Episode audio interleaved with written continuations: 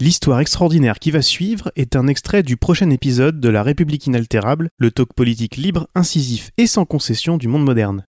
Vous voulez en savoir plus sur la source de cet article fort en émotion?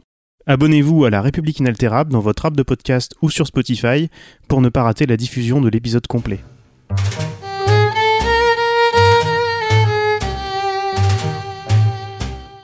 Elle l'avait toujours décrit comme plus beau que Clint Eastwood et plus virtuose que Mozart. En 24 ans, elle n'a jamais douté de son intelligence, franchissant tous les obstacles pour être à ses côtés. Mais le mouvement des Gilets jaunes a déstabilisé Brigitte Macron, lui faisant relire son histoire avec son époux. L'homme dont parlent les gens, je ne le connais pas, aurait confié à ses proches l'ex-enseignante attristé de voir Emmanuel Macron taxé d'arrogance et de mépris. L'homme que décrivent les Gilets jaunes, elle ne l'aurait pas épousé, poursuivent les auteurs du récit. Une situation d'autant plus douloureuse qu'elle a toujours poussé son mari à se montrer empathique et proche des gens, celle qui revendique vouloir aller au contact des Français, celle que ses amis décrivent comme mettant du liant, y a particulièrement veillé depuis quelques semaines, quitte à s'opposer vivement au chef de l'État.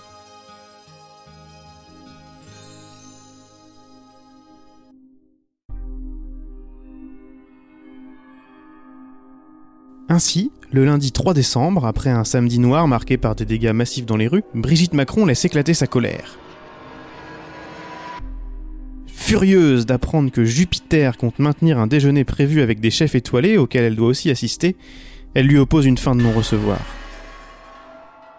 Je ne m'y rendrai pas et tu ne devrais pas, lui lance-t-elle. Lorsqu'il accepte de ne pas y aller, mais lui demande de l'y représenter, nouveau refus. Brigitte a prévu de rencontrer des associations de personnes handicapées et elle ne compte pas se désister. Un franc-parler qui est sa patte. La première dame est la seule à remettre les pendules à l'heure du maître des horloges. Mais au cœur de ces semaines troublées, elle veut plus que jamais se faire entendre puisqu'elle fait les frais de la disgrâce présidentielle. En trois mois, elle a perdu 5 points de popularité et elle est jugée bling-bling par 60% des Français. Brigitte Macron, que certains ont pu demander à voir à l'usine ou nue sur une palette, est aussi visée par les manifestants. Brigitte Macron n'a rien d'arrogant, tempêtait pourtant Marlène Schiappa dans nos pages la semaine dernière. Elle est au contraire humble et à l'écoute, à l'écoute d'une sourde colère qui la remue profondément.